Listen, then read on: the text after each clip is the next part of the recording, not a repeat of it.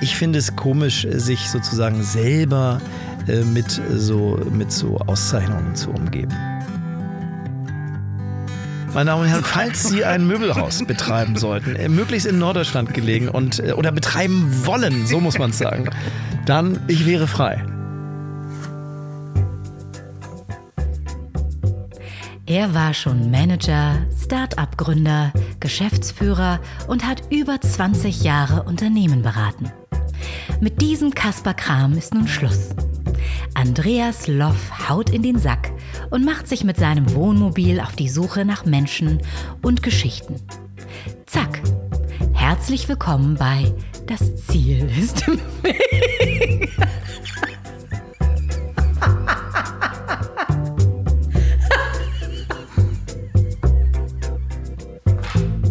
Eieieiei, willkommen in Folge 41 des Podcasts, in dem es um Quereinsteiger, Querdenker und Quertreiber geht. Ich habe zwar das Mobil geheizt, aber irgendwie ist das in den Ledersitzen immer noch ganz schön kalt. Draußen sind 5 Grad, nasskalt, Hamburger Schmuddelwetter quasi. Und so war das auch die ganze Woche. Was ist denn sonst noch die Woche über passiert? Özcan Kosar, der Gast aus der letzten Folge, hat den Deutschen Comedy-Preis gewonnen. Und zwar in der Nacht von Mittwoch auf Donnerstag. Und da hatte ich natürlich die Anmoderation schon im Kasten. Daher hier nochmal herzlichen Glückwunsch, lieber Özcan.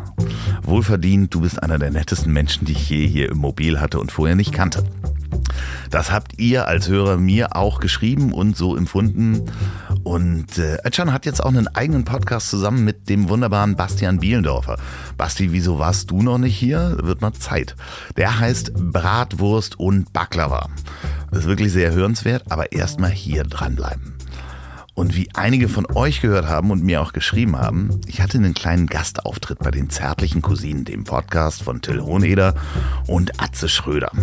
Die haben nämlich die letzte Folge bei mir im Tonmobil aufgenommen und ich war die Tür. Also hört da auch mal dringend rein. Vielen Dank an Till und Atze für die freundliche Erwähnung äh, auch dieses Podcasts. Ihr könnt den Podcast auch erwähnen ihr da draußen, äh, beziehungsweise auch in euren Stories auf Instagram. Ich teile die dann sofort. Ansonsten schickt mir auch weiterhin Feedback an. Entweder per Mail, ziel.ponywurst.com, Facebook, das Ziel ist im Weg oder eben Instagram, Andreas Loft. Da gibt es auch die meisten Videos und Fotos rund um das Tonmobil. Vergesst auch nicht, mir eine Bewertung auf iTunes zu geben, wenn ihr den Podcast gut findet. Wenn ihr den schlecht findet, natürlich auch. Das hilft nämlich beim Bewerben des Podcasts. Und ja, ja, hier kommt sie, die Werbung. Und auch diese Folge wird unterstützt von Wahlwerk Urban Electrics. Es gibt gute Nachrichten, hatte ich letzte Woche schon erwähnt. Der Gutscheincode ist verlängert bis Ende Oktober. 15% auf alles. Und was ist überhaupt Urban Electrics? Das ist die freundliche Firma meines lieben Freundes Florian Wahlberg. Der ist auch in der Folge 3 und in der Folge 27 zu hören. Der baut mit seiner Firma diese stylischen E-Roller. Also nicht die hässlichen Verleihroller, sondern richtig stylische Dinger. Die sind auch regelmäßig Testsieger. Also die Roller mit den Marken E-Grid und The Urban. Außerdem hat Urban Electrics den Exklusivvertrieb für die Super 73. Das ist das Elektrofahrrad, mit dem ich immer unterwegs bin. Das ist das mit den dicken Reifen. Das fahre ich schon weit über ein Jahr, ich glaube inzwischen 2300 Kilometer oder sowas. Und es hat wirklich mein Leben verändert, weil ich damit in die Stadt komme und so weiter und so fort. Das könnt ihr nämlich jetzt auch mit dem Gutscheincode. Sagenhafte 15% auf den Warenkorb pro Person einmal einlösbar. Egal ob ihr einen Roller kauft, eine Super 73 oder Zubehör. Bis Ende Oktober, Entschuldigung. Und zwar im Shop www.urban-electrics mit s am Ende.com und der Gutscheincode ist DZIIW2019. Also das Ziel ist im Weg abgekürzt, alles klein 2019. Vielen Dank Florian und Wahlberg Urban Electrics für die Unterstützung. Ihr seid großartig. So, und jetzt zu meinem heutigen Gast. John Fleming Olsen ist nicht nur Vollblutmusiker und autodidaktischer Grafiker, sondern auch der Imbisswirt Ingo. Ingo, mein Ingo, aus der Fernsehserie. Ach was, preisgekröntes Fernsehspiel ist das. Ditsche, das wirklich wahre Leben. Wir sprechen über seine musikalische Früherziehung, die Auswirkung des schlagartigen Erfolges seiner damaligen Band Texas Lightning und wie sein Vater ihn dazu inspiriert hat, Plattencover zu gestalten. Außerdem reden wir über die veränderte Musikindustrie und wie man im gesetzten Altern sich noch an Instagram heranwagt. Ach ja, John Fleming ist auch auf Instagram als JF Olsen, glaube ich. Ähm, der macht wirklich gute Sachen und lustige Filme. Und Fleming ist auch gar nicht so alt, folgt dem mal. Ähm, vor allem sprechen wir aber auch über seine neue Platte dessen Produktion er wie auch in der Soloplatte vorher über Crowdfunding finanziert. Und das ist schon das zweite Crowdfunding-Projekt, was ich hier euch warm ans Herz legen möchte. Geht mal auf startnext.com slash jfolsen startnext.com, JF Olsen äh, oder von seiner Webseite einfach Jon Fleming Olsen eingeben. Jon einfach so geschrieben, ne? Fleming mit Doppel-M. Ähm, da bekommt man nämlich für seine Unterstützung auch wirklich schöne Dinge. Zum Beispiel einen Anrufbeantworterspruch oder eine Mailbox-Ansage von Ingo. Oder eben ein Wohnzimmerkonzert. Ähm, das ist erst seit ein paar Tagen online und äh, ich habe das auch schon unterstützt. Ist auch die Hälfte schon vom ersten Ziel erreicht. Und ich freue mich besonders, weil mein Freund Tashi, schöne Grüße nach München, ähm, ein Wohnzimmerkonzert gebucht hat, welches er in meinem Wohnzimmer veranstalten möchte. Ich werde euch auf dem Laufenden halten. Da freue ich mich wirklich riesig drauf. Und ach ja, ich hatte euch ja auch Jonas von Into Her Wild vorgestellt, der auch über Crowdfunding seine Tour finanziert hat mit seinem Studiobus. Der hat sein Funding-Ziel erreicht und äh, schöne Grüße an Jonas. Ich habe ihm schon äh, WhatsApp geschrieben dazu. Letzten Sonntag hat er das erreicht und er hat mir auch wieder Musik geschickt. Die Musik am Ende der Folge kommt wieder von Jonas und äh, anderen Musikern, die er in seinem Studiobus aufgenommen hat. Also dranbleiben und jetzt erstmal viel Spaß beim Reinhören mit John Fleming Olsen. es tröpfelt, ne? Ja, ja, das ist, äh, das ja. hört man aber auch gerne. Das hört man, ne? Das ist ein ja, aber das, schönes ja, ja, wir haben das auch schon gehabt. Ich stand schon mal unter einer Eiche und da sind die Eicheln dann runtergefallen letztes Jahr. Okay, ich leg mal los. Er macht, seit er klein ist, Musik. Dieser Mann hat in fast mehr Bands gespielt, als Hamburg Brücken hat. Als autodidaktischer Grafiker durfte er mit seinen Platten- und CD-Covergestaltungen schon viele Gold- und Platin-Auszeichnungen mit nach Hause nehmen. Im Jahr 2006, im Alter von 42 Jahren, war seine Stimme plötzlich in jedem Radio zu hören und er wurde leicht widerwillig einer der Treiber einer New Country Bewegung. Er stellt sich jetzt erneut der mutierten Welt der Plattenindustrie und finanziert gerade sein drittes Soloalbum via Crowdfunding. Es wäre zu einfach, ihn als Ingo mein Ingo anzumoderieren. Bei mir sitzt der Mann mit dem Namen, der in jede dänische Gangsterkomödie passen würde. Herzlich willkommen, John Fleming Olsen, wie fühlst du dich hier? Ah, äh, wunderbar. Also äh, Leute, ihr müsst eigentlich alle hier sein, weil dieser Winnebago ist das geilste Mobil der Welt, würde ich mal sagen. Das ist, man fühlt sich sehr wohl. Und die Sitze sind ja von großer Kuscheligkeit, irgendwie so klassisch amerikanisch. Singt da so ein bisschen rein. Ja, auch, total, ne? total. Das ist äh, fantastisch. Was sagtest du, wer sollte um die Ecke kommen? Um die Ecke kommen sollte, äh, hier jetzt. Ja, ja, ja, in dem Mobil. Äh, ach so, äh, genau. Entweder äh, Lee Majors ja. war meine erste, nee, meine erste Assoziation war äh, äh, Jim Rockford natürlich. Ja, ne? okay. Lee Majors oder du hattest auch noch einen genannt. Burt Reynolds. Genau, also Burt die drei Leute, die müsst ihr euch vorstellen. Die sitzen eigentlich im Geiste sitzen die hier, ne? unsichtbar auf diesem hellen Ledersofa, das neben uns steht. Fantastisch. Die Besetzungschaos. Wir machen daher auch Fotos, das könnt ihr euch angucken. Ähm äh, Habe ich irgendwas falsch gesagt in der nee, Anmoderation? Du, wirklich, also das ähm, war geradezu verblüffend äh, vollständig tatsächlich. Ja, ich habe eins vergessen, du bist auch noch Autor. Stimmt. Und ich habe mal, äh, äh und ich habe mal, wann war das? 2012 habe ich auch mal eine eine Quiz-Sendung auf äh, auf äh, ZDF Neo moderiert, 40 Folgen lang, die dann einfach eingestampft wurde. Das war ein Kneipenquiz, oder? Das so, ne? Kneipenquiz, ja, genau. Wie, wie kam das denn, dass äh, die Assoziation Kneipe? Man, man hatte vermutlich beim ZDF Neo das Gefühl, dass Imbiss nahe an der Kneipe ist. Ja, der Supermarkt ist auch und, nah dran. Ja, genau. Und äh, ja, und dann bin ich irgendwie gefragt worden und das war, klang wie eine spannende Aufgabe und dann habe ich das gemacht. Es war auch tatsächlich spannend. Irrsinnig anstrengend tatsächlich auch. So drei Folgen pro Tag produzieren, so hintereinander weg, in so einer Kneipe halt richtig. Immer mit, ja, mit wechselndem Publikum Ja, oder wurden we- die mit- halt immer betrunkener über die drei Nee, nee, mit wechselndem Publikum und wechselnden äh, Quizgästen natürlich auch und so und Moderationskarten und wie das alles so geht. Ne? Und ähm, das war sportlich. Mhm. Das heißt, da bist du klassischer Quereinsteiger gewesen, Immer sozusagen. Mhm. außer bei der Musik. Außer bei der Musik. oh, Ähm, ja, stimmt, stimmt. Ja, genau. du hast, also wenn äh, das alles richtig ist, was man über dich erfährt, wenn man Ja. nach dir sucht, ähm, dann hast du 1969 angefangen mit der kindlichen musikalischen Früherziehung, das ist- das ist- während Männer auf dem Mond landeten. Absolut, ja, so alt bin ich schon. Das, das erstaunt mich selber auch tatsächlich, genau. Und das war, äh, ich kann mich da auch noch gut dran erinnern tatsächlich, weil ich das ganz toll fand. Meine Mutter hat mich da immer hingebracht in Hamburg, da so beim Mittelweg äh, in die Hochschule. Und äh, genau, da ist man dann so, hat man so an so kleinen, äh, äh, so kleinen Kinder-Keyboards, so Kinderorgeln, hat man dann da so rumgediddelt. Die waren aber nicht elektronisch, sondern mit Luft wahrscheinlich damals. Die, nee, die ne? waren nicht elektronisch, aber elektrisch. Ja, und hatten so ein ne? Gebläse, glaube ich. Ne? So eins hatten Das, nee? nee, ich glaube, es war tatsächlich eine, also eine, eine, wie sagt man, nicht physikalische Klangerzeugung. Ah, okay. Und da haben wir dann so Noten lesen und schreiben gelernt. Das habe ich dann schnell wieder vergessen, aber so, das konnte ich dann. Und ähm, ja, und solche Sachen, das war ganz toll. Flöte. Flöte, genau, die klassische, dann der klassische Dreisprung natürlich, äh, Blockflöte, Altflöte, das ist die große, Ja. ne, die ist nicht älter als die andere, sondern eben größer, muss ja echt Großflöte heißen. Ne? Ja. Und dann äh, und dann Geige tatsächlich. Ähm, Ach was. Mhm. Wie gut ist dein Geigenspiel heute?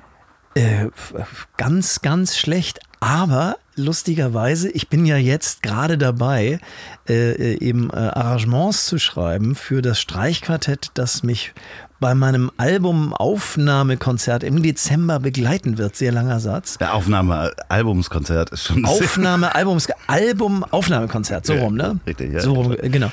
Und ähm, äh, dabei merke ich, dass ich so ganz, so ganz hinten, so im letzten Ende des Rückenmarks, ist noch so ein, so ein Gefühl dafür hängen geblieben, so wie sich das anfühlt, dieses äh, so ein Instrument zu spielen mit so einem Bogen. Und das äh, hilft mir, glaube ich, tatsächlich noch. Also das heißt, du schreibst das Arrangement und dann kommen so Sachen wie Au- auf, Auftrieb, Abtrieb, nee, wie heißt das mit, wenn du den Bogen ziehst oder schiebst? Nee, da- das schreibe ich nicht in die Noten mit rein. das Okay, müssen alles die klar. selber, das müssen die selber unter sich ausmachen. Ähm, äh, nee, ich denke mir nur halt die Stimmführungen aus Ah, und so. okay. Äh, Was echt eine, also wenn es denn funktioniert und bis jetzt funktioniert es, glaube ich, wirklich tatsächlich richtig gut, erstaunlicherweise, dann ist das ein ganz erhebendes Gefühl, dass man so für diese vier Instrumente was geschrieben hat, was dann, ich habe auch schon mit denen geprobt, was dann am Ende wirklich auch gut klingt. Und dann spielen das so reale Leute, die richtig so ein Instrument toll spielen können.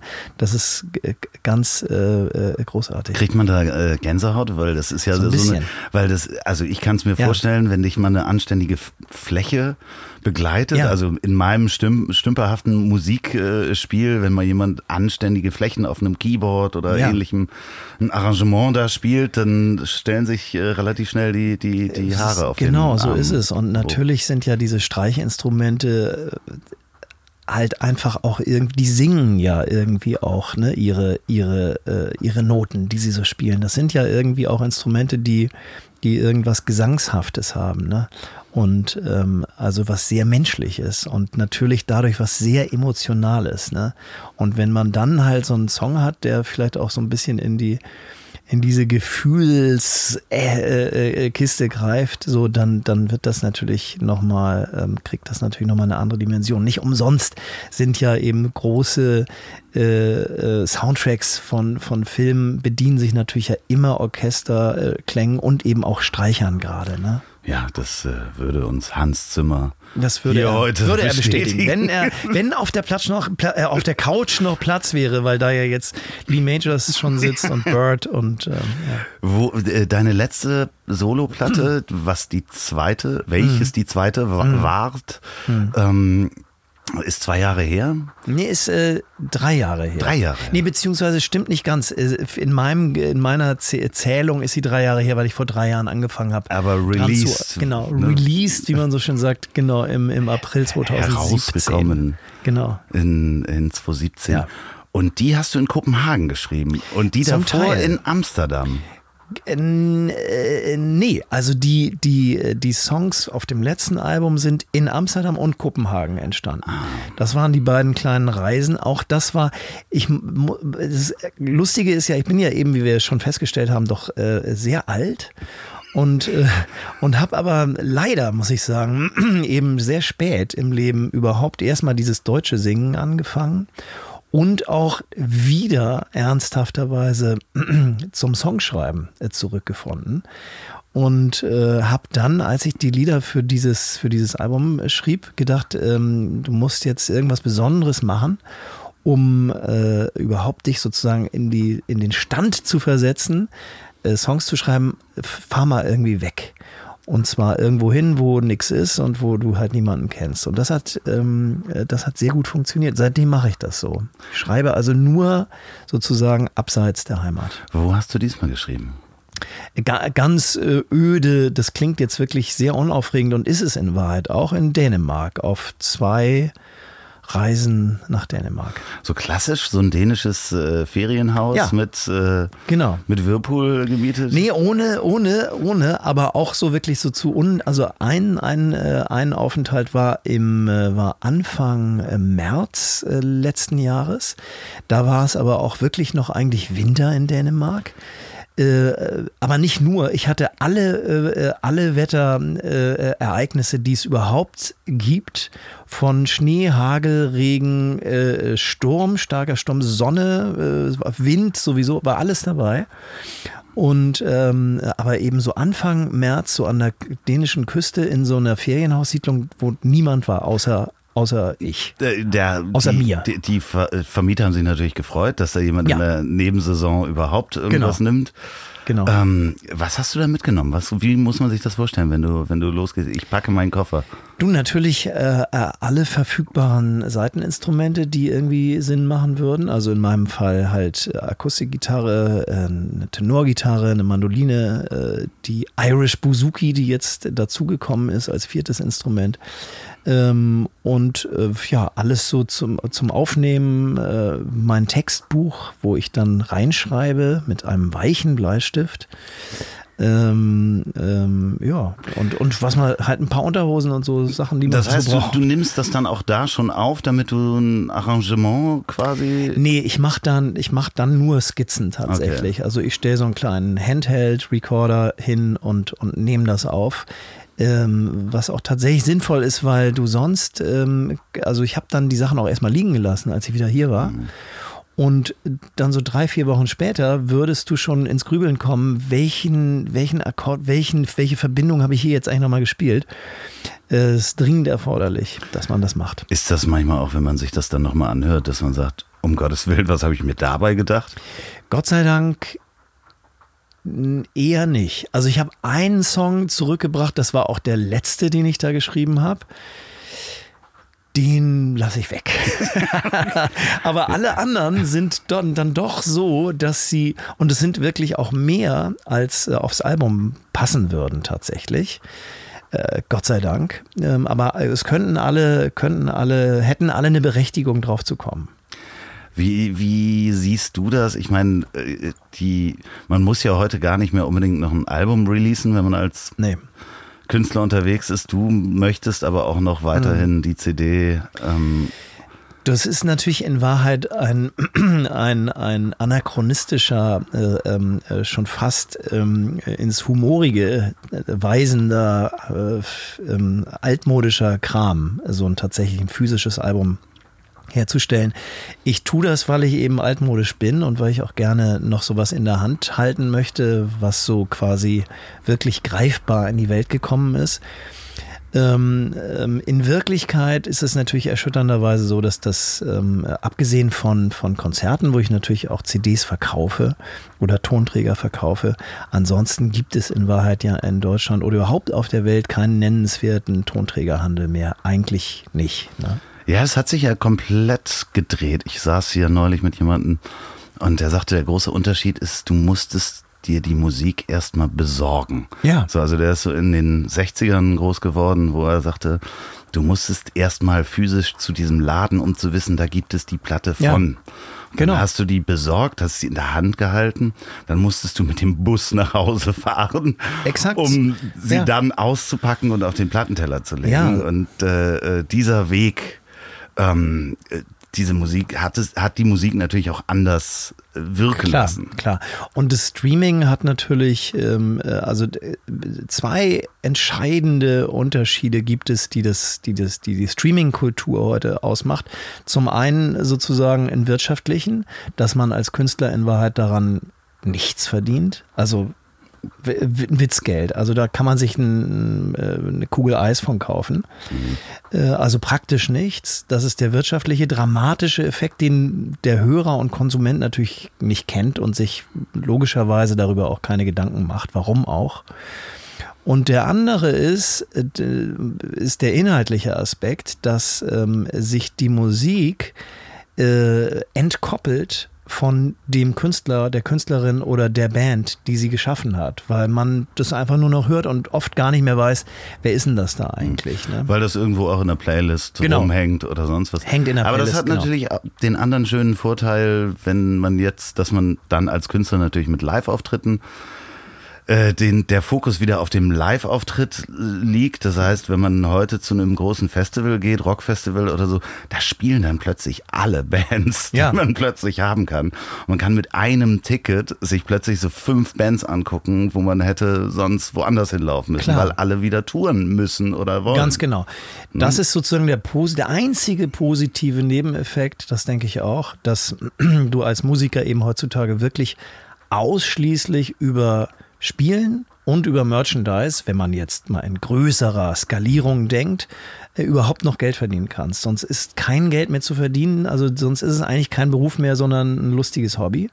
Und das heißt, dass die Leute, die nicht live funktionieren, die das nicht hinkriegen, die fallen äh, runter. Und ich muss sagen, dass mich das doch freut. Klar, weil du hast ja sehr, sehr viel live gespielt Ja, über die. Jahre. Klar. Mit allem, was dazugehört wahrscheinlich. Von Ja. Firmenfeiern über... Gott sei Dank wenig Firmen feiern, muss ich sagen. Ja, aber sie Also- waren dabei. Sie waren dabei, natürlich, klar. Also ich habe natürlich, nie, ich habe Gott sei Dank nie so das, was man so Mucken nennt, ne? Das habe ich äh, nie gemacht oder so Top 40 oder sowas gespielt oder Tanzmucke oder sowas. Äh, Gott sei Dank nie, da bin ich immer dran vorbeigekommen. Aber Also auch nie äh, ein, Möbelhaus eröffnet. nein, habe ich ja, sollte ich vielleicht mal machen. Ja, ist eigentlich, eigentlich ist es, glaube ich, ganz lustig. Genau, wenn man- meine Damen und Herren, falls Sie ein Möbelhaus betreiben sollten, äh, möglichst in Norddeutschland gelegen und äh, oder betreiben wollen, so muss man es sagen, dann ich wäre frei. Ja, ja, ich würde mitkommen. Also, Ja, ich würde dich einladen. Das fände ich Natürlich. sehr schön. Ich habe ich hab, äh, nochmal für Streaming-Umsätze gesorgt, weil ich habe mir natürlich die Alben nochmal angehört. Ja. Auch gerade das letzte. Und ähm, da müsst ihr mal, ihr Hörer, bitte unbedingt mal den Song Nee, nee, ja, ja hören. Ja. Das, äh, das war der, der mir am besten gefallen hat, weil Ah. der auch, also immer noch 100% aktuell ist. Ja. Also es ist wirklich ganz, ganz toll. Hört euch den mal an. Der gefällt mir sehr, sehr, Das freut sehr mich. gut. Das freut mich. Ja. Lustigerweise gibt es jetzt so einen Podcast Ja. von, von Äh, Stuckrad-Barre. Stuckrad-Barre und ähm, Äh, Fritzi Bauer, wie heißt die? Jasna Fritzi Bauer. Ja, ja, genau, nee, nee heißt Genau. der. Ja, ja, nee, nee. Ich, äh, ich erwäge eine Klage, muss ich sagen. Also Es gab aber schon auch einen anderen, so einen Kunstpodcast, der auch Ja, ja, nee, nee heißt. Ach, tatsächlich. Der heißt, glaube ich, Ja, ja, ja, nee, nee, nee. Oh, na, das ist natürlich okay. Das ist einer So, mehr. also äh, de Ja. dementsprechend, den gab es dann auch zwischendurch. Nein, keine Klage. Das ist ein ganz nette. Hört auch mal Natürlich. den Podcast. Ist ja der Quatsch. Podcast macht auch Spaß übrigens zu hören. ja? Ja, doch. Ich, ich werde das hören. Ja, sehr gut. Ähm, großes M. Du hast dann, dein Vater war Grafiker, ne? Ja. Es, Du hast dann selber dir beigebracht oder wahrscheinlich auch beim Vater angeguckt oder abgeguckt und in seinem Umfeld, wie man gestaltet. Wie, Ja. wie muss ich mir das vorstellen, gerade in den Anfängen? Naja, also mein Vater hat natürlich ähm, logischerweise dieses, äh, äh, diesen Beruf komplett analog betrieben. Das heißt, er hat äh, geskribbelt, so nannte man das, Scribbles, Layouts mit Bleistift äh, angefertigt, äh, Anzeigen-Layouts oder so und dann äh, halt mit Magic Markers, mit, mit äh, den großen Benzinstiften äh, eben in Farbe umgesetzt und so. Das ist ein richtiges Handwerk, ne? Das war ein richtiges Handwerk. Also auch ja. mit Papierschneiden und so, Klar. das ist eine richtige Werkstatt Ja, genau, zu Hause genau. wahrscheinlich, ne? Ja, also mein Vater hat eine Zeit lang damals zu Hause gearbeitet, frei, ähm, hat aber auch in Agenturen natürlich gearbeitet, äh, in der Lintas damals unter anderem. Und ähm, äh, aber hat eben eine Zeit lang zu Hause gearbeitet und äh, da konnte man ihm natürlich immer über die Schulter gucken zu jeder Zeit, was ich und meine Schwestern gerne gemacht haben. Unter anderem natürlich auch, dass immer wenn dann irgendwelche Anzeigen von ihm gelayoutet wurden, zum Beispiel für dieses Produkt gibt es heute noch Karamak. Ja, Ne? kenn ich. Da hat Sehr er, gern gegessen. Genau, da hat er die erste Kampagne entwickelt damals, 1900, weiß ich nicht, 70 oder sowas. Äh, Und dann haben wir uns sozusagen daneben gesetzt oder auf den Boden gelegt und haben dann unsere Kinderanzeigen sozusagen parallel gemalt, während er am Schreibtisch saß und die ernsthafte sozusagen gemacht hat. Der hat doch bestimmt geklaut bei euch. Da. Äh, vielleicht auch mal. Aber ich bin tatsächlich dann schon relativ früh sozusagen äh, immer mal wieder so als Testperson auch, als kleiner Butschi eben, so zu Rate gezogen worden. Wenn er so Layouts gemacht hatte, was weiß ich, äh, Logo-Entwicklung oder sowas oder eben Anzeigen, ähm, äh, dass es hieß, hier, guck mal, hier sechs Stück und so, was findest du am besten und warum, was findest du nicht so gut und so. Und das war ein großes Glück für mich, weil mir das äh, sozusagen, äh, wie soll ich das sagen, D- so ein Auge, ich habe so ein Auge entwickelt für was stimmt und was nicht stimmt und äh, äh, was irgendwie funktioniert. Und ähm, ja, von da an habe ich es weitergetragen sozusagen. Aber wahrscheinlich auch selber ein Verständnis, das auszudrücken, was das in einem macht, wenn man gefragt wird. Wahrscheinlich bei dem Logo so gefragt, ist das leckerer genau. oder sieht das leckerer aus? Ganz ne? Dann genau, kannst ganz du genau. anfangen, das zu begründen, wahrscheinlich auch als Kind. Ja, und, und auch eben, das hat ja auch immer viel mit Typografie zu tun. Ich habe mich natürlich dann sehr, sehr früh halt so mit zehn, elf Jahren angefangen für Typografie zu interessieren und äh, dann stellt man fest, das kann man als Kind auch durchaus feststellen, dass eine bestimmte Schrift einem was sagt und eine bestimmte andere Schrift teilt was anderes mit. Ne? Und wenn man dann erstmal da eintaucht, das hat mich von Anfang an fasziniert, dass äh, die Schriftart, die, der Font, die Type, dass die schon eine Mitteilung macht. Und da, und es da schon drauf ankommt, sozusagen, äh, äh, die, die richtige Wahl zu treffen. Ne? Hast du dir äh, Mad Men angeguckt, diese Serie? Ich muss gestehen, leider nicht. Ja, okay. Leider nicht. Äh, erschütternderweise, das wäre eigentlich genau mein Format. Ja, Ähm, doch, das ist ganz interessant, ja. weil es da Ich wirklich muss noch es um dieses Hand Handwerk geht. Ja, ja, ja, klar. Ist natürlich auch genau die Zeit, so Ja. diese späten 60er. Ja, Ja, ja. und ähm, hast du dann angefangen, auch handwerklich das zu betreiben oder ist dann irgendwann der Computer dazu gekommen? Ich habe das zuerst noch handwerklich betrieben. Äh, als ich dann so für meine ganzen Bands habe ich natürlich immer Plakate gestaltet und eben auch ja Logos entwickelt und so. Das war natürlich wahnsinnig wichtig. Ein Bandlogo musste man natürlich haben und so. Äh, ohne das konnte man ja gar nicht überleben. Das nächste Noch halbe vor Jahr. dem ersten Song. Ja, auch. ge- genau, noch vor dem ersten Song am besten. Und das habe ich natürlich schon noch ganz analog äh, betrieben. Ne? Und bin dann aber, und das war halt ein großes Glück, äh, halt dann sozusagen gleich im, mit der, in der ersten Stunde sozusagen der Einführung der Apple, der Apple Computer, Apple Macintosh, sagte man damals noch, ähm, bin ich dann äh, an dieses Gerät geraten. Und das Tolle war natürlich, dass die verglichen mit heute nichts konnten. Also das war ja wirklich ja rührend. Also langsam und konnten nichts, aber man konnte sich dieses, dieses Arbeitsgerät selber, äh, ähm, selber erschließen. Und ähm, so mit dieser Stunde Null sozusagen. Und das habe ich gemacht und das ist sozusagen, trägt mich bis heute. Das weiter. heißt, äh, die ganzen Layout-Programme, die es heute gibt und Photoshop quasi von Anfang an Ja, miterlebt, äh, Ja. was natürlich ein unglaublicher Vorteil ist, denn ja, ähm, als Photoshop dann quasi äh, hochkam, konnte man das alles, was Freistellen oder ähnliches Ganz genau, anbelangte, ganz schon genau. weil man es vorher per Hand machen konnte. Ja, ja. Ich habe die ersten, also professionellen CD-Cover-Aufträge, ich glaube 92 war das. Und äh, da hatte ich einen Rechner, ich weiß es noch ganz genau, der hatte genau 9 MB Arbeitsspeicher. 9 Kinder, MB. das ist ganz wenig. Megabyte. Also das sind ungefähr so viel wie, äh, warte mal, Ein durchschnittlicher Ein-Minuten-Film auf dem Handy. Genau. Ja. Äh, bestenfalls. Ne, wahrscheinlich, wahrscheinlich, noch, wahrscheinlich noch viel weniger. Und äh, das heißt, ich konnte genau, ich hatte genau, konnte genau ein Bild in Photoshop öffnen und da irgendwas mitmachen, aber das du- durfte auch nicht größer als ein CD sein. Also das Format CD hat mir überhaupt diese Arbeit ermöglicht und ich konnte damit dann Sachen machen, also zum Beispiel so ein Schwarz-Weiß-Foto zu einem Duplex umwandeln, dass das so bunt war und so. Das konnte quasi noch niemand. Da hatte Hey, diese so Leute sind durchgedreht, ja, ne? ja, Plattenfirma, ich war bei der Polydor damals dann mit meinen Arbeiten. Gibt es natürlich schon lange nicht mehr, diese Plattenfirma. Äh, ein ehemals ehrwürdiger großer Konzern und die sind durchgedreht. Die fanden es äh, wirklich sensationell. Du hast dann Cover gemacht für Viele, viele Leute dann so in den folgenden zehn Jahren. Also, du möchtest jetzt Namen von mir? Ja, ich würde sonst jetzt einfach mal Udo Lindenberg reinschmeißen. Genau, Udo, für Udo habe ich zwei Alben gestaltet und so alles, was drumrum dann noch so passierte. Philipp Bohr, Philipp Bohr, ja. Ähm, Selig, echt. Annette Louisanne. Ah, Das erste Annette-Album habe ich ge gemacht. Ähm, ja, äh, Palastorchester, Max Rabe, Palastorchester. Ähm, mehr fällt mir jetzt gerade nicht ein.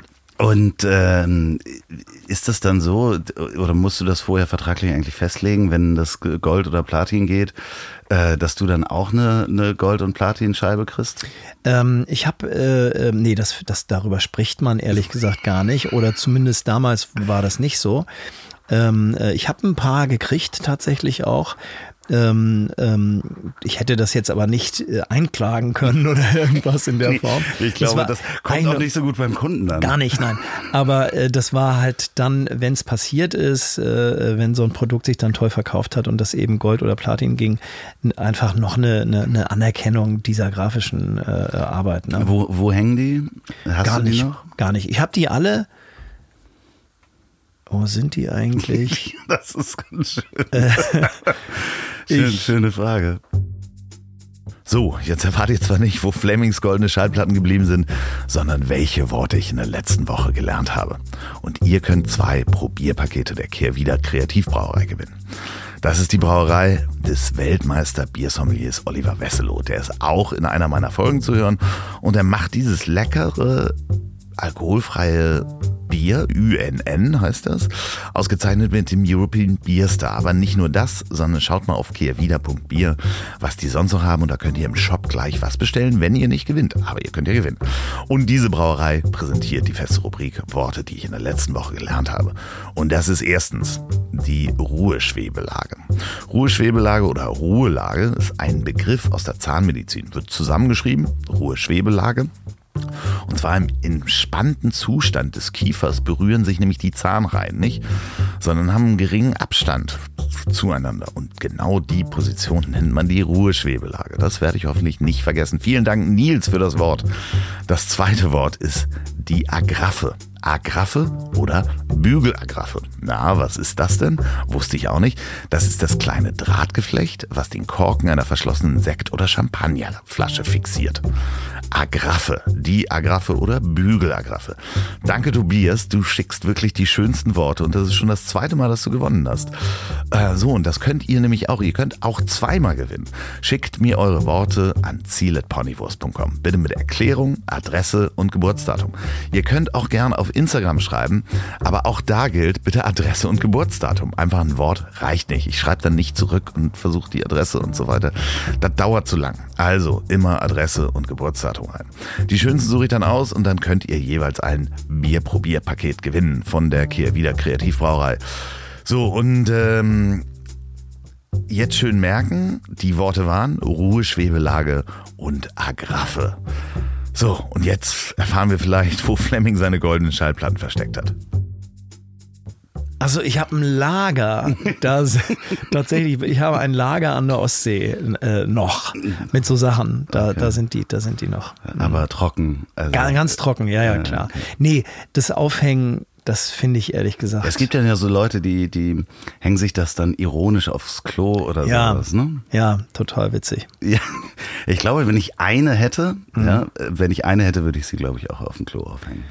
Ja. Wenn man mehrere hat, ist es natürlich. Es ist albern, irgendwann- ist- ist- ja, es, ja, andere Leute machen sich Ach, was heißt albern? so. Also man kann ja alles machen, was man will. Ich, ich finde es komisch, sich sozusagen selber äh, mit so, mit so Auszeichnungen zu umgeben. Also das ist, finde ich, irgendwie, wozu soll ich mir das angucken? Also weiß nicht, ja, vielleicht ist es, wenn man sich selber dann nochmal vergewissern möchte. oder in Erinnerung rufen möchte, dass Genau. man da Spaß dran hatte oder eine schlechte Zeit hatte oder Klar, also dass das Menschen machen, ist alles verständlich, aber ich äh, würde es komisch finden. was also, hängt bei dir an der Wand? Bei mir hängt momentan ganz, ganz wenig an der Wand, was vor allen Dingen daran liegt, dass ich dort, wo ich jetzt gerade wohne, äh, erst seit einem halben Jahr wohne. Und ähm, äh, deswegen, es gibt eine kleine äh, Ecke mit äh, Familienbildern, ähm, äh, wo viele Familienangehörige stattfinden. Äh, sonst gibt's nix. Ja, das ist ja auch, äh, also ich merke das immer, wenn ich umgezogen bin oder sowas, dass mh, Lampen und Bilder als letztes kommen. Ja, ja, Also ja. als all- allerletztes, wenn man wirklich seine Wege hat und, und da wohnt, Ja. das ist als allerletztes kommen Lampen und Bilder. Ja, und Bilder sind auch echt schwer tatsächlich. Und da muss man auch erstmal, das muss so reifen in einem und so. Und dann muss man auch das Richtige finden tatsächlich. Also äh, ne, oft ist das ja so, dass man es auch gar nicht findet. Aber das geht nicht so schnell, genau. Das ist auch äh, völlig richtig so.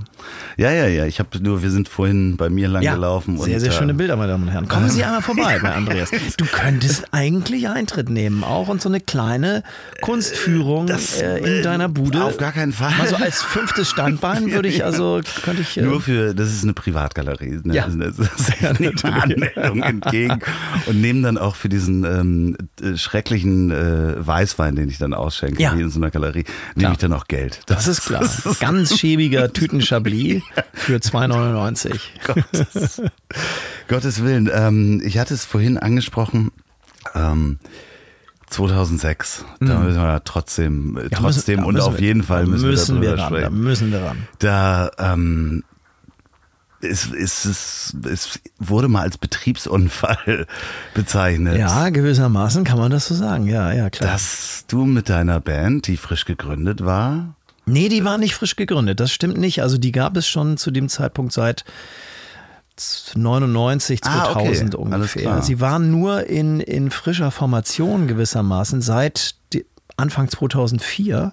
Genau, Texas Lightning, das, das, Genau. das ist der Bandname, den müssen wir nennen an dieser Stelle, sonst gibt es zu viele Fragezeichen. ne?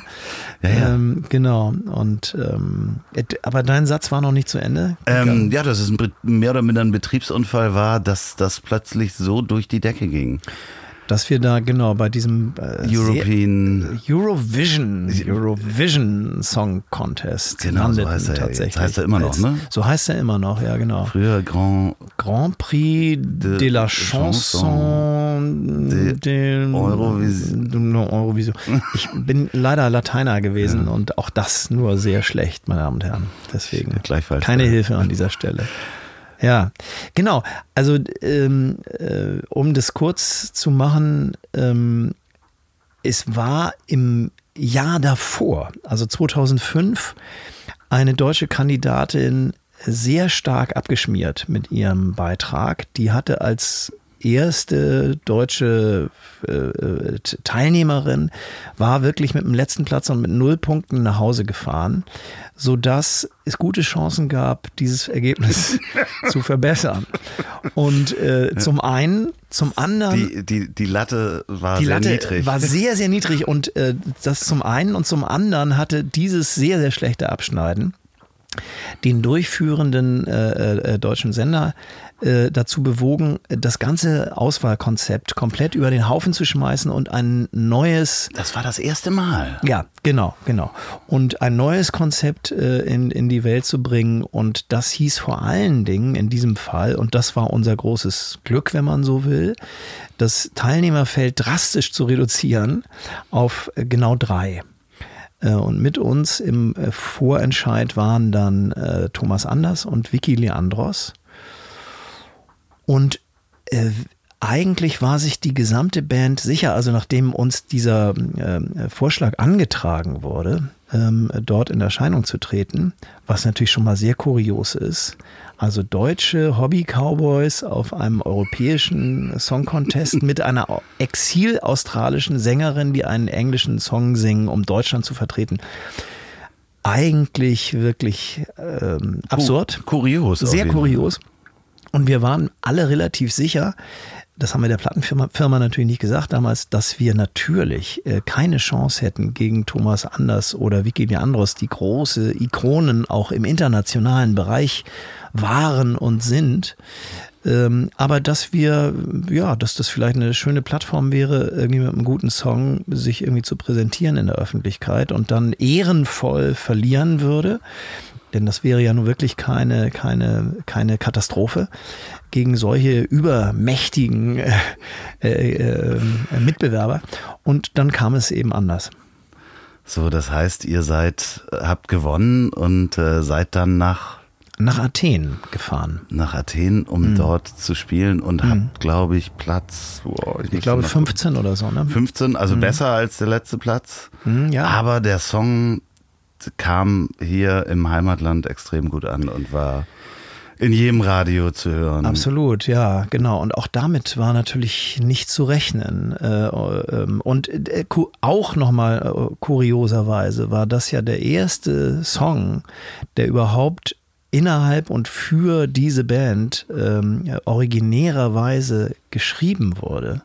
Unser bis dahin äh, funktionierendes Konzept als Liveband war in der Tat zum einen echte Country-Songs zu spielen, vielleicht ein bisschen entstaubter und ein bisschen auch mit einem Augenzwinkern und Tongue in Cheek und einem, einer humorigen, aber doch irgendwie ernsthaften Note.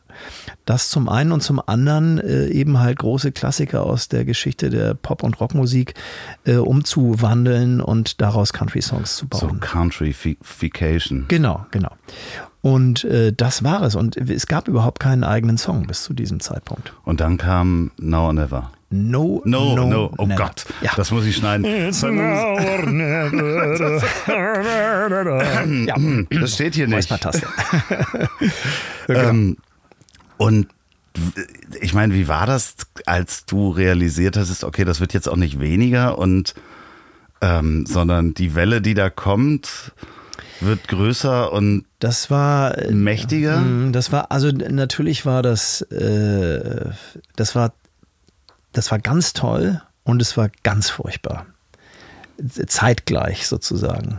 Also nicht getrennt äh, voneinander, sondern. Nee. Also vielleicht war es auch erstmal ganz toll und dann kam das ganz furchtbar so einen Schritt hinterher vielleicht. Äh, so ganz genau weiß ich es nicht mehr, aber es ist ja jetzt auch 13 Jahre her. Ne?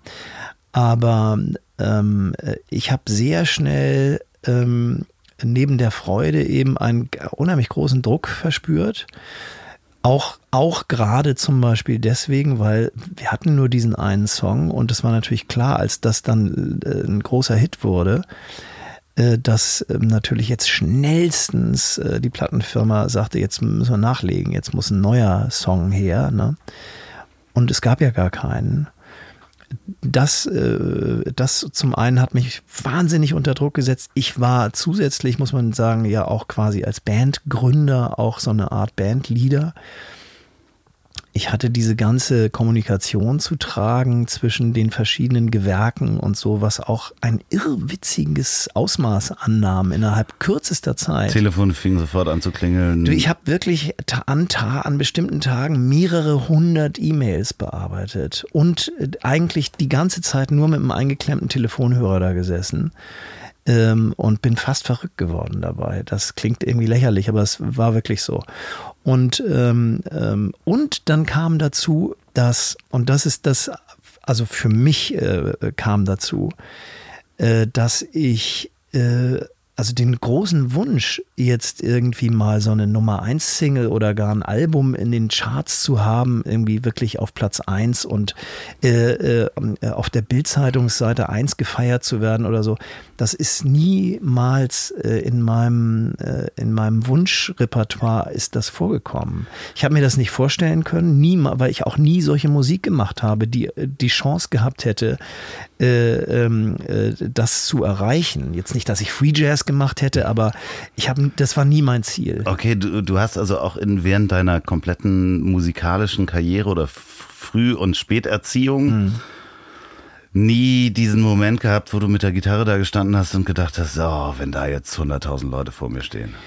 Also an 100.000 Leute habe ich nie gedacht tatsächlich. Ich habe, wenn überhaupt ich davon geträumt habe mit 12, 13, 14, 15 irgendwie, dann habe ich vielleicht da in, in so einer Größenordnung geträumt wie, oh, ich bin jetzt auf Tour und spiele vor tausend Leuten okay. oder so. Ne? Das ist so mein, mhm. das ist so mein Vorstellungshorizont und mein Wunschhorizont gewesen. Und natürlich auch tatsächlich äh, eine Platte zu machen bei einem richtigen Label, die herauszubringen, dass die in einem Laden steht, dass die im Radio auch mal gespielt wird. Sowas, ne? Mhm. Das ist so, dass das da jenseits dessen hörte mein, mein Wunsch äh, Vorstellungsvermögen auf. Ne? Und das hat das eben äh, dann ähm, bei weitem äh, überstiegen. Und das hat mir tatsächlich auch Angst gemacht.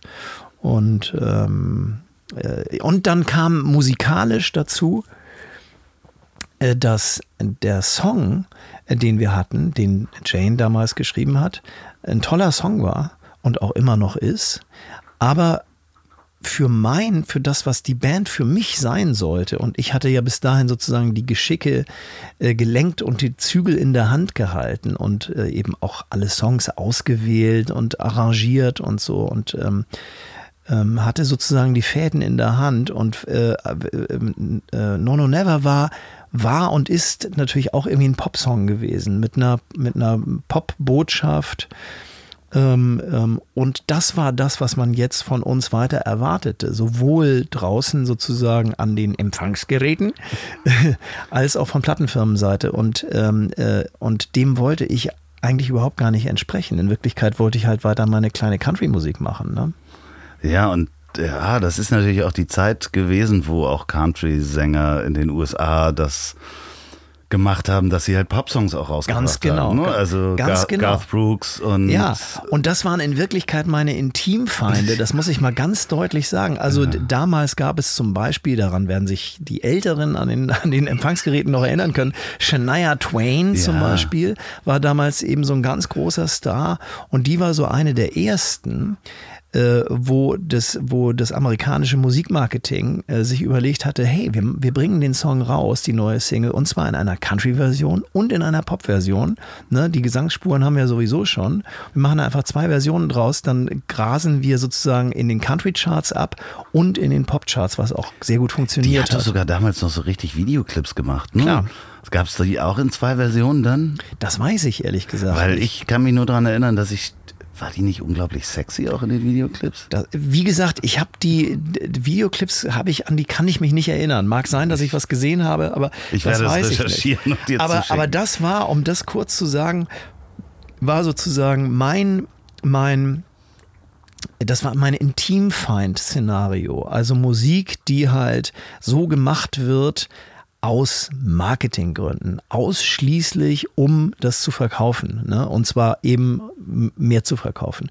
Und äh, jetzt befand ich mich einmal in so einer Situation, wo ich dachte, oh weia, jetzt bin ich mit einmal selber, ich gerate in dieses Fahrwasser, ausgerechnet in das, was ich sozusagen, äh, was für mich irgendwie die Hölle ist und ich immer vermeiden wollte. Jetzt werde ich da reingesogen, unweigerlich und, äh, und drohe darin unterzugehen, um es mal etwas ähm, äh, dramatisch zu formulieren. Und das war einfach nicht gut und hat zu vielen äh, äh unschönen äh, körperlichen und psychischen Begleiterscheinungen geführt.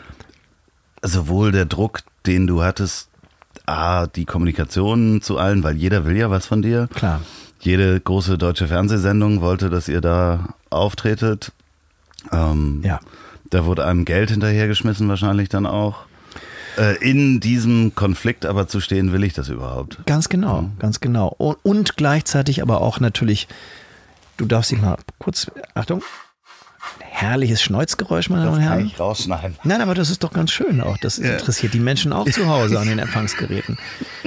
äh, ja, genau. Also ich hatte natürlich meine eigenen Interessen irgendwie zu wahren und meine eigene Seele sozusagen zu verteidigen, aber ich war natürlich auch der Band schuldig, sozusagen die Bandinteressen zu vertreten. Ich musste irgendwie auch mich mit den Plattenfirmeninteressen auseinandersetzen, die auch ihre Berechtigung hatten natürlich. Und ähm, das war einfach viel zu viel für mich tatsächlich. Und dann habe ich äh, Ende 2008, nachdem ich eben erhebliche äh, erhe erhebliche Ausfälle hatte, ähm, äh, eben körperlicher und psychischer äh, Seite, habe ich dann die Reißleine gezogen und mich dann selber entlassen aus, aus der Band, was wirklich echt äh, schwer war, weil da eben so wahnsinnig viel äh, Herzblut von mir drin äh, steckte und ähm, also viel Handarbeit auch tatsächlich. Also selbst die, die Leuchtkakteen, die bei uns immer auf der Bühne standen, die sozusagen so unsere Heimat auf der Bühne begründeten, die hatte ich eben noch mit der Laubsäge ausgesägt und angemalt und ähm, äh, gebaut und so. Und ähm, das habe ich dann quasi alles hinter mir gelassen. Ne? Und das war äh, echt äh, ein, ein harter Schritt. Aber es war äh, der, der einzig richtige. Ach so, warte mal, das muss ich noch Ja. dazu sagen. Äh, Und weißt du, das Schlimmste daran war, dass natürlich ganz, ganz viele Leute sich wahnsinnig freuen für dich und für deinen Erfolg. Und wirklich quasi fast mit Tränen in den Augen dir auf die Schulter klopfen und sagen, Mann, ist das super und ich freue mich so für dich und das ist so toll und so. Und wenn du aber selber, wenn dein inneres Gefühl dazu abbröckelt, ne, und du selber eigentlich das Gefühl hast, oh Gott, es ist für mich die, es wird für mich zur Hölle, ne, und du mit diesen Dingen ständig konfrontiert bist, dass Leute sich für dich so sehr freuen, kommst du dir auch wie ein Verräter vor an diesen Menschen. Ja, äh, Weißt ich kann, du? ja, ich kann ich, äh, total. Und das war das äh, Allerschlimmste. Also ich habe das noch nicht gehabt, aber das muss ja. Das war äh, wirklich, das war. Weil du A denkst, du, du, wieso kann ich mich nicht freuen, Ja. wenn die sich so freuen? Ja, das sind das ja Menschen, die es. Gut, gut mit mir meinen. ja, absolut. Und, Absolut. Und weißt du, äh, wir hatten ja eben nur diesen einen Hit, ne? Und wegen dieses einen Songs sind natürlich auch Leute äh, in unser Konzert gekommen, ne? Und die anderen 23 Songs, die wir gespielt haben, die kannte natürlich niemand, ne?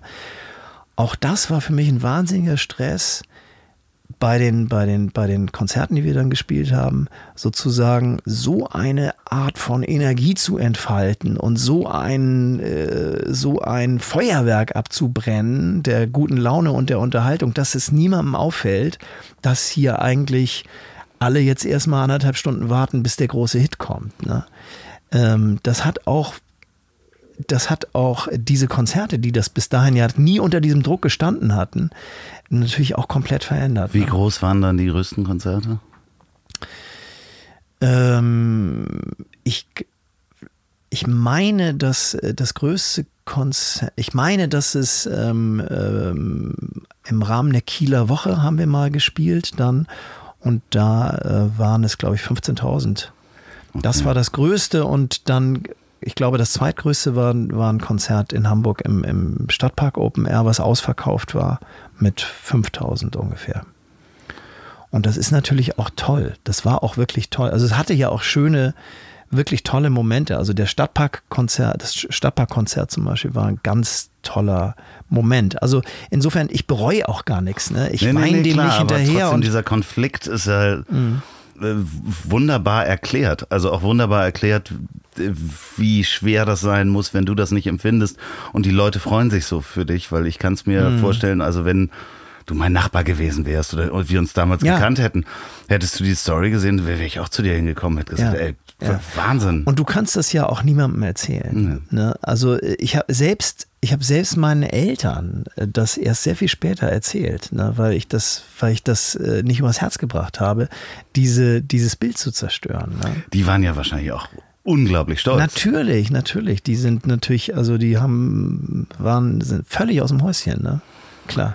Da hilft da das, nee, da hilft auch das Geld nicht, was damit kommt, ne? Gar nicht. Nee, da hilft auch das Geld nicht und das kommt ja auch erst eine ganze Ecke später, das muss man dazu ja, sagen. Ne? Also wenn du in 2006 einen Hit hast, bis dann der ganze Krempel abgerechnet ist und so, das dauert schon einfach seine Zeit. Ne? Dazwischen hast du, musst du viel bewältigen. Und weißt du, was auch kurios ist? Ich meine, ich war ja damals schon irgendwie über, über 40 und man nimmt dann an, dass man gefeit ist, ne? weil man ist ja schon erwachsen und so. Ne? Das ist alles totaler Bullshit. Ne? Das überrennt dich genauso, als wenn du 17 wärst. Na, vielleicht nicht ganz so, sagen wir 19. Ja, okay. ja ich, ich kann mir vorstellen, dass du danach, wenn der Sturm vorbei ist, Hm. sozusagen, ähm, wenn du älter bist, dann schon das noch mit einem anderen Abstand sehen kannst, Klar. als wenn dir jemand, wenn du mit 17 halt plötzlich äh, vor richtig. Tausenden von Leuten stehst und plötzlich berühmt wirst. Ja. Das macht noch was anderes, Na klar, glaube ich. na klar. Aber trotzdem ist es erstaunlich, dass es einen eben auch selbst in diesem schon damals relativ gesetzten Alter doch echt umhaut. Ne? Naja. Der Wahnsinn. Du warst ja aber auch schon in der Konstellation, äh, natürlich auch in der Bandkonstellation. Olli Dittrich hat äh, die Drums gespielt. Mhm. Ähm, ihr habt auch vorher schon zusammen gespielt. Ihr habt eine, eine Beatles-Coverband damals gehabt. Genau, genau. Und wir haben uns kennengelernt durch die Musik überhaupt Mhm. nur, weil, weil Olli, das war Ende der 80er und Olli hatte damals ein, ein Soloprojekt, das hieß Tim. Äh, Mit dem hat er, hatte er damals ein Album gerade veröffentlicht und war dabei, äh, das live zu spielen mit einer Band und da wurde eine Stelle frei sozusagen, ähm, zweite Stimmen zu singen und Akustikgitarre zu spielen. Und ähm, wir teilten uns damals den Keyboarder, der spielte auch bei mir in der Band und der fragte mich dann, hier hast du nicht Lust, das zu machen. So haben wir uns kennengelernt und ähm, ja, ist eben ein, ein langer Weg. Ne? Und dann haben wir später genau ein Beatles-Trio gegründet, ähm, was, was sehr, sehr lustig war und viel Spaß gemacht hat. Und irgendwann hast du auch mal, hast du schon mitgemacht bei Olli Tiere Mhm. Sensationen als Ditsche, als Figur das erste Mal eingeführt wurde. Genau. Da, da hieß du aber nicht Ingo, ne? Doch, doch, doch. Ja, war das da auch schon Ingo? Also ich bin mir ehrlich gesagt nicht sicher, ob die Figur in den Takes selber überhaupt Ja. mit Namen angesprochen wurde. Das weiß ich jetzt nicht mehr. Ähm, ich glaube aber, dass der sozusagen der Arbeitsname der Figur zumindest, dass der intern schon vorhanden war. Die Figur hi- hieß schon Ingo und da gab es also dieses Format Olli Tiere Sensationen bestand ja aus vielen kleinen Schnipseln, äh, all, allen möglichen, aller möglichen Couleur sozusagen.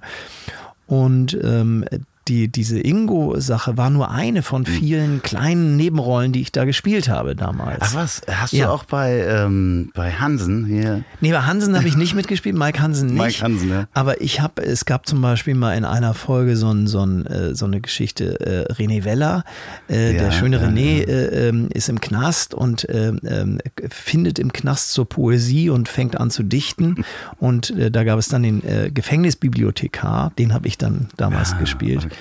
Also es waren alles so kleine Mini, Mini-Nebenrollen, wie letzten Endes der Ingo auch eine war zu diesem Zeitpunkt. Nur der ist sozusagen dann äh, ähm, weil, weil die Ditsche, äh, ähm, die Ditsche-Takes aus dieser damaligen, aus diesem damaligen Format, eben da merkte man schon, äh, ähm, dass das irgendwie zuckt und dass man da, dass man da mehr daraus machen kann. Ihr macht das jetzt seit, 2004, 2000. Anfang 2004.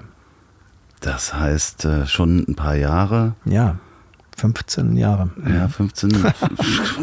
mit und äh, Olli Tiere Sensation war irgendwie 2002 oder so. 2000 war 2000 und 2001 und wir haben 99 und 2000 ge- gedreht. Also dafür. 20 Jahre quasi Ingo. Sozusagen, ja, stimmt. Mhm. Eigentlich Ja. hätten, hätten wir dieses Jahr, guck mal, haben wir nicht dran gedacht. Ja, das Naja. macht ja nichts.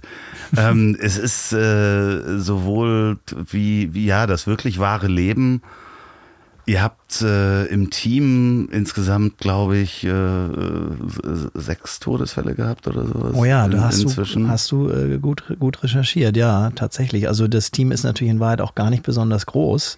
Insofern sind da ähm, innerhalb von 15 Jahren sechs Todesfälle eine ganze Menge tatsächlich. Ne? Ja. Und ähm, wobei natürlich nur einer sozusagen vor der Kamera äh, nicht stattfand, aber natürlich vor der Kamera sich ausgewirkt hat, nämlich äh, Piggy, Mhm. äh, alias Schildkröte, der halt vor äh, drei Jahren gestorben ist. Ähm, aber andere hinter den Kulissen eben äh, haben wir eben auch verloren. Ne? Ähm, äh, und ja, das, also das äh, Piggys Tod, also man muss jetzt dazu sagen, für den nicht ganz informierten Hörer, der äh, Schildkröte nannte sich im normalen Leben Mr. Piggy oder auch nur Piggy. Und ähm, Auch mochte- Musiker. Genau, auch Musiker mochte seinen, seinen äh, tatsächlichen Personalausweisnamen nicht so gerne. Also Piggy war Piggy. Und ähm, genau. Da wird man ja wahrscheinlich, wirst du auf der Straße da erkannt als, als Ingo, Ab weil und du zu. trägst ja, trägst ja das Haar etwas anders. Genau, genau. Das, das, das ist auch der große Vorteil. Also wenn diese Fri- Frisur jetzt wirklich meine wäre, was natürlich auch also geschmacklich jetzt sehr zweifelhaft wäre.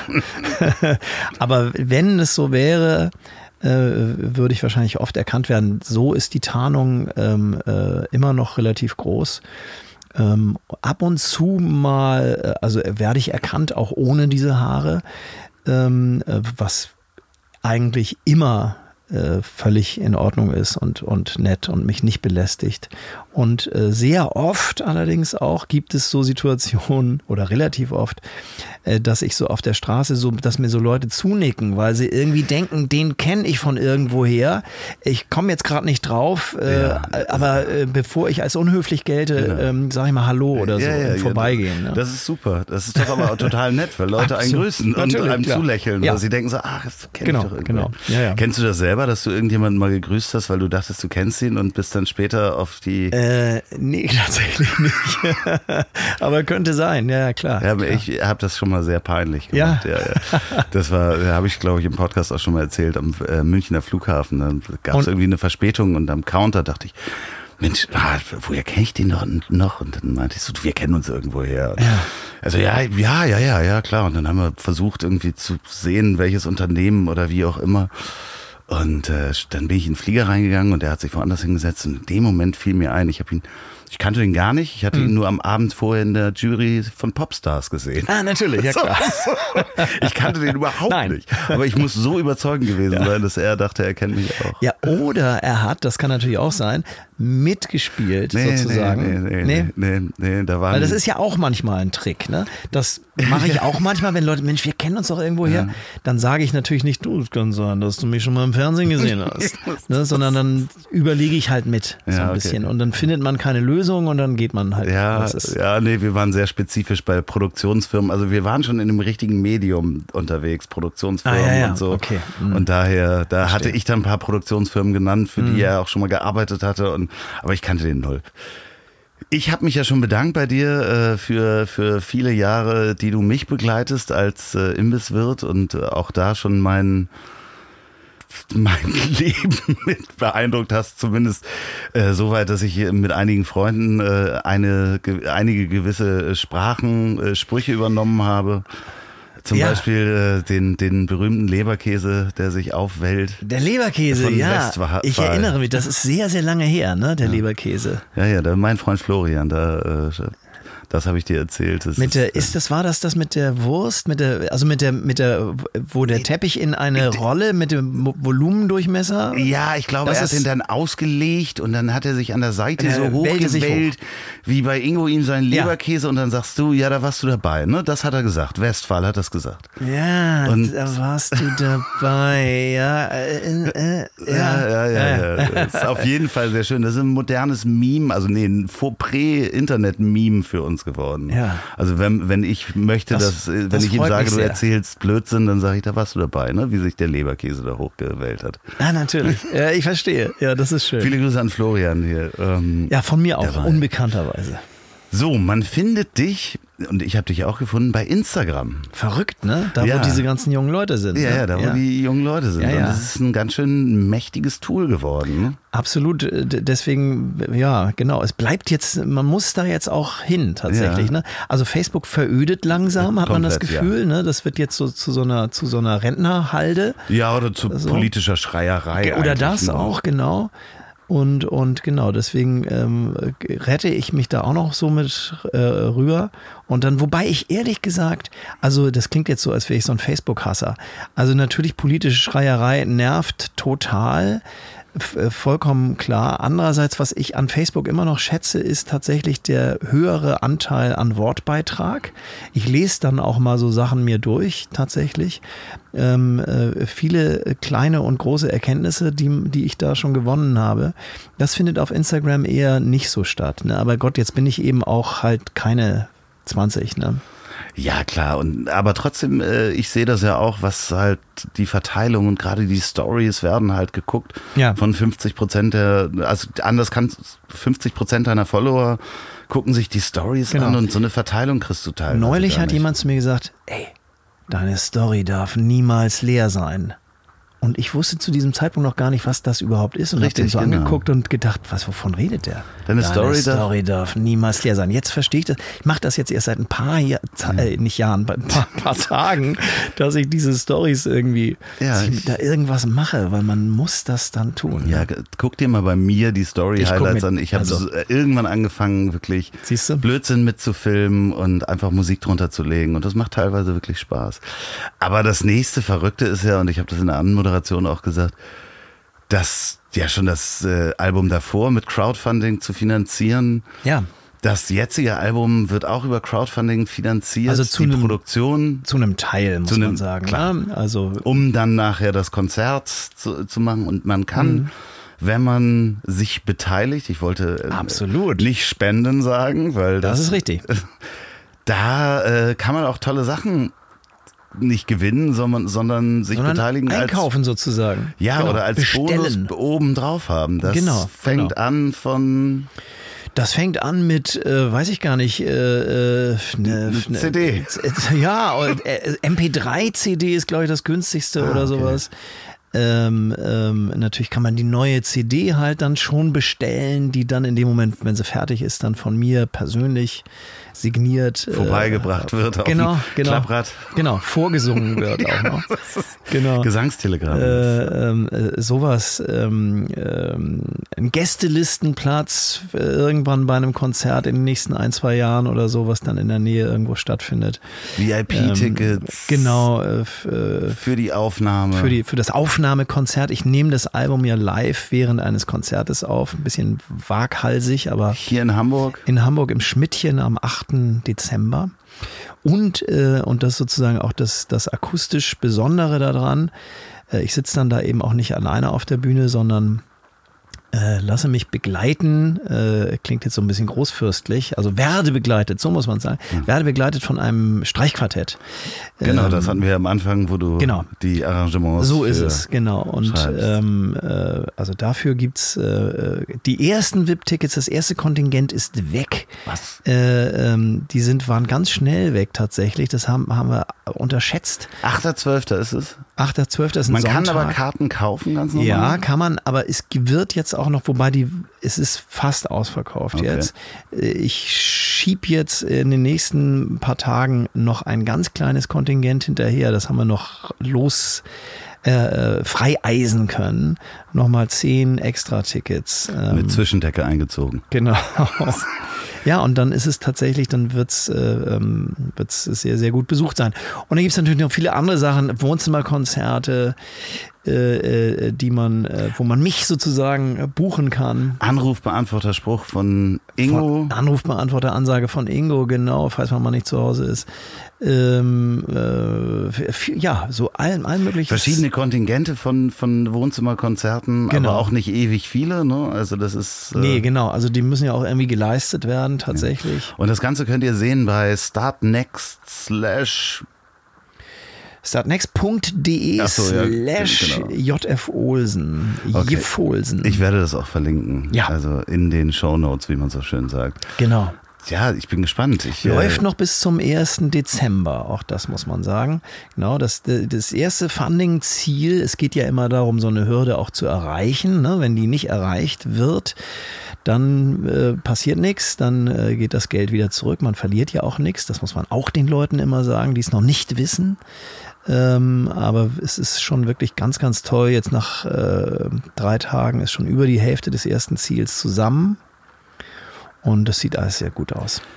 Ähm, wie war das, als du dich das erste Mal dazu entschieden hast, das zu machen? War das komisch? Allerdings. Und vor allen Dingen ist es ja so, dass ähm, äh, das hinterher, es ist mir eigentlich erst hinterher klar geworden, dass wenn das jetzt, wenn ich gescheitert wäre damit, ne, also wenn das wirklich, ich hatte damals ein, ein Funding-Ziel von 9000 Euro und ähm, erstmal wäre das Geld tatsächlich nicht zu, zu, zustande gekommen. Das heißt, ich hätte diese 9000 Euro nicht zur Verfügung gehabt. Da hätte ich schon mal überlegen müssen, wo ich die sonst noch so herhole. Die hätten jetzt nicht einfach so in der Ecke rumgelegen. Irgendwo. Ja, aber selbst wenn es 8,5 gewesen wären, hättest du die 8,5 ja nicht gekriegt. Eben, genau. Aber dazu kommt, und das war das viel größere Risiko, dass ich dann hätte sagen müssen, Moment mal, also wenn dir, wenn es dir jetzt nicht mal gelungen ist, äh, sozusagen die, die Leute, die sich am meisten für, für dich und deine Musik oder für das, was du tust, interessieren, äh, wenn dir das noch nicht mal gelungen ist, die so, so weit zu motivieren, äh, dass die dieses Album haben wollen und auch vorbestellen und andere Dinge vielleicht auch. Wenn nicht mal das gelingt, dann brauchst du diese Platte eigentlich auch gar nicht machen. Und wenn du diese Platte gar nicht machen musst, dann kannst du auch ebenso gut, es klingt jetzt so ein bisschen melodramatisch oder kitschig, aber das war wirklich nach Ende des Crowdfundings ist mir da richtig nochmal so das Herz in die Hose gerutscht, weil dann hätte ich gesagt, ja, wozu machst du dann überhaupt, wozu willst ja, du das überhaupt ich, ich, machen? Das ist mir gerade, mir ist es gerade unangenehm, dass dann, es überhaupt den, den, die Möglichkeit gegeben hätte, ne? warum mache ich dann ja, überhaupt dann hätte ich wirklich Quatsch? tatsächlich äh, irgendwie gedacht, gut, dann werde ich jetzt Hobbymusiker, dann ja, aber das war's dann. Ne? Und es war, das Album, das muss man dazu sagen, das heißt ja von ganz allein. Und das heißt auch nicht sozusagen von äh, durch nichts so. Ähm, oft ist dieser Titel falsch verstanden worden, natürlich im Sinne von von selbst, äh, ganz ohne Anstrengung. Das kann es natürlich auch heißen, aber in Wahrheit hieß es auch ein bisschen, ich äh, gehe jetzt los von einem Punkt aus, an dem ich ganz alleine bin. Es gibt niemanden, der mir dabei jetzt hilft, der mich unterstützt, der irgendwie ähm, äh, mich da durchträgt oder so. Keine Plattenfirma, kein, kein Verlag, kein Management. Äh, ich hatte meine Band, die, die mich dann bis dahin auch begleitet hatte, entlassen müssen, weil es zu wenig Auftritte gab. Äh, das war nicht mehr zu finanzieren tatsächlich. Ich habe das, das, das Booking gewechselt, weil die mir auch keine Jobs mehr verschaffen konnten. Und so, es war wirklich nichts da, außer, außer mir selbst und diesen Liedern. Ne? Es war wirklich sozusagen, stand so ein bisschen auf Messerschneide. Ne? Und deswegen war das damals ein wahnsinniges Glücksgefühl, dass das funktioniert hat. Ne? Äh, eben nicht nur finanziell, sondern viel wichtiger, viel, viel wichtiger auch noch eben weil ich Gott sei Dank davon ausgehen konnte, dass sich irgendjemand dafür interessiert und äh, das auch gemocht wird. Ne? Ja, aber das, ja, also hoffentlich äh, äh, funktioniert das bei der Platte jetzt auch, aber wenn ja. du sagst, nach drei Tagen bist du schon äh, äh so nah dran. Ich werde gleich, wenn wir auflegen, sozusagen, nee, auflegen tun wir ja nicht, wir telefonieren wir Doch, ja gar nicht. Das wäre ganz gut, auflegen. Das ist, weißt du, neulich habe ich überlegt, kennen so, das müsste man eigentlich mal so 15-Jährige so eine, so eine, so eine Umfrage machen, äh, ähm, ob die den, die Redewendung, das Telefon auflegen, A, überhaupt noch kennen und B, wenn sie es kennen würden, warum sagt man Telefon auflegen? Ob die das noch. Ja, es gibt so ein paar YouTube-Videos äh, von so 15-Jährigen, denen so ein Wählscheibentelefon hingestellt wird. Das ist wird. lustig, ne? Ähm, und da sagt er dann, ruf mal folgende Nummer an. Ja. Also versuch mal. Und dann kriegen sie es nicht hin. Ne? Überhaupt gar keine Ahnung, wie es funktioniert. Also das, das System der Wählscheibe an das sich ist ganz toll. Ist, müsst ihr mal auf YouTube gucken. Ja. Da gibt es äh, so ein paar Videos davon, wie 15-Jährige das Ehrlich? versuchen. Ähm, ja, ich äh, bin äh, sehr gespannt und jetzt schon gerührt auch über die Streicher. Ja. Also das, äh, ich werde zum Konzert kommen, wenn ich es einrichten kann. Ich muss jetzt da gleich mal gleich an den Computer und äh, die Start Next-Kampagne unterstützen. Und äh, wir sind jetzt schon über eine Stunde dabei. Es war Hui. mir eine große Freude, dass du hier Ebenso. warst. Du weißt, wenn du einmal hier warst, Ja, ähm, dann darfst du auch jederzeit wieder kommen, um Neuigkeiten loszulassen. krass. Das ist. Ähm, Äh, kannst du dich anmelden und ja. dann ähm, machen wir einen neuen Termin, treffen uns hier wieder und dann berichten wir einfach mal im nächsten Jahr, wie es äh, mit der Platte weitergegangen ist. Da freue ich mich jetzt schon drauf, Konzert. Andreas. Ja. Das ist, ähm, das ist sehr schön. Ja, ich bin äh, wirklich, äh, ähm, äh, um das ganze Gespräch noch mal auf einer positiven Note ausklingen zu lassen, weil ja so viel über diese in Anführungsstrichen schlimme klingt jetzt so komisch, schlimme Texas Lightning Zeit gesprochen habe, bin wirklich, auch das klingt vielleicht kitschig, aber noch nie in meinem Leben so glücklich gewesen mit dem, was ich musikalisch mache. Und äh, allein das ist ähm, äh, wirklich äh, toll. Und wenn das jetzt klappt mit dem Crowdfunding, dann ist sowieso alles gut. Das wird klappen und folgt diesem Mann auf Instagram. ja, Das werde ich auch noch verlinken. ja, tut es. Ähm, jetzt kommt Musik, die ist allerdings GEMA-frei. Und zwar von Menschen, die Musik machen und mir die schicken können und nicht GEMA-Mitglied sind. Ah, Dann krass. muss ich das auch nicht bezahlen. Sehr, sehr gut. So, also dementsprechend schickt mir auch weiterhin gern Musik. Ähm, äh, ihr hört jetzt Musik. Vielen Dank, Fleming. Grüß Gott. Tschüss. Moment, Moment, bevor es die Musik gibt, noch eine Hörempfehlung von mir. Der Podcast mit Panos Meyer, Behind the Screens. Diesmal aus dem Kanzleramt. Das ist der Podcast, in dem er mit interessanten Menschen aus Wirtschaft und Politik über das Thema Digitalisierung spricht, streitbar diskutiert und erörtert, was man alles besser machen kann. Und zwar diesmal spricht Panos mit der Staatsministerin für Digitalisierung, Dorothee Bär. Das ist nicht nur spannend, dass Panos das ins Kanzleramt geschafft hat, sondern auch hochinteressant, wie Frau Beer die digitale Zukunft von Deutschland sieht und welche Maßnahmen die Regierung umsetzen will und teilweise schon umgesetzt hat. Behind the Screens mit Panos Meyer und Dorothee Bär. Hört gleich mal rein. So, jetzt aber Musik.